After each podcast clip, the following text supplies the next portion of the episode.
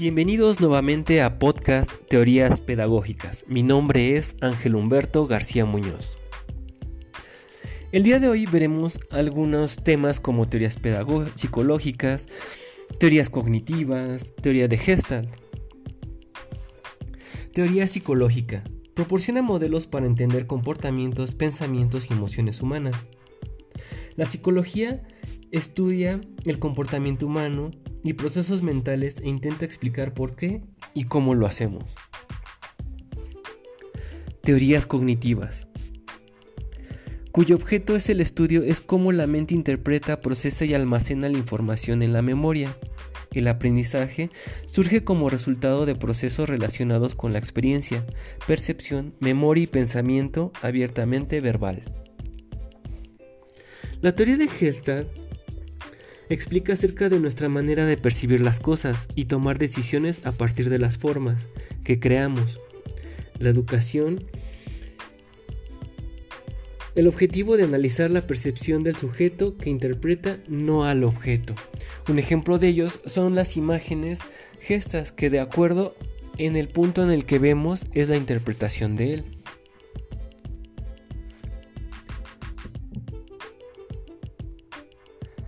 Respuesta a las preguntas que nos enviaron al correo serían las siguientes. ¿Cómo podemos transformar pensamientos negativos en positivos?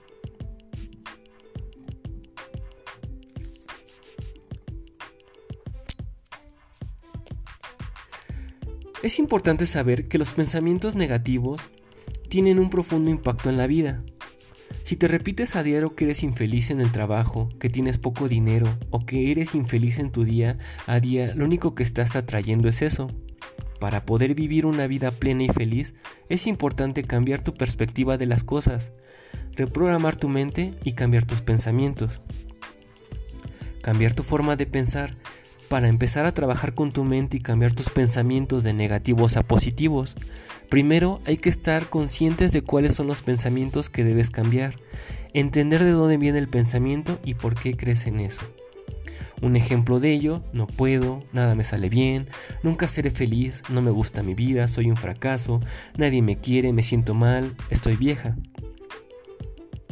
Si tu respuesta es sí, entonces ya aceptaste los pensamientos negativos y ahora puedes empezar a cambiarlos. Un ejemplo de ellos, acepta e identifica el pensamiento negativo. Evita usar palabras negativas. Enfócate en cambiar tu pensamiento. Lo más importante es confiar en ti mismo y darte cuenta que sí puedes lograr las cosas que te propones. Muchas veces tu peor enemigo eres tú y la única manera de cambiarlo es cambiar tu forma de pensar y de ver las cosas.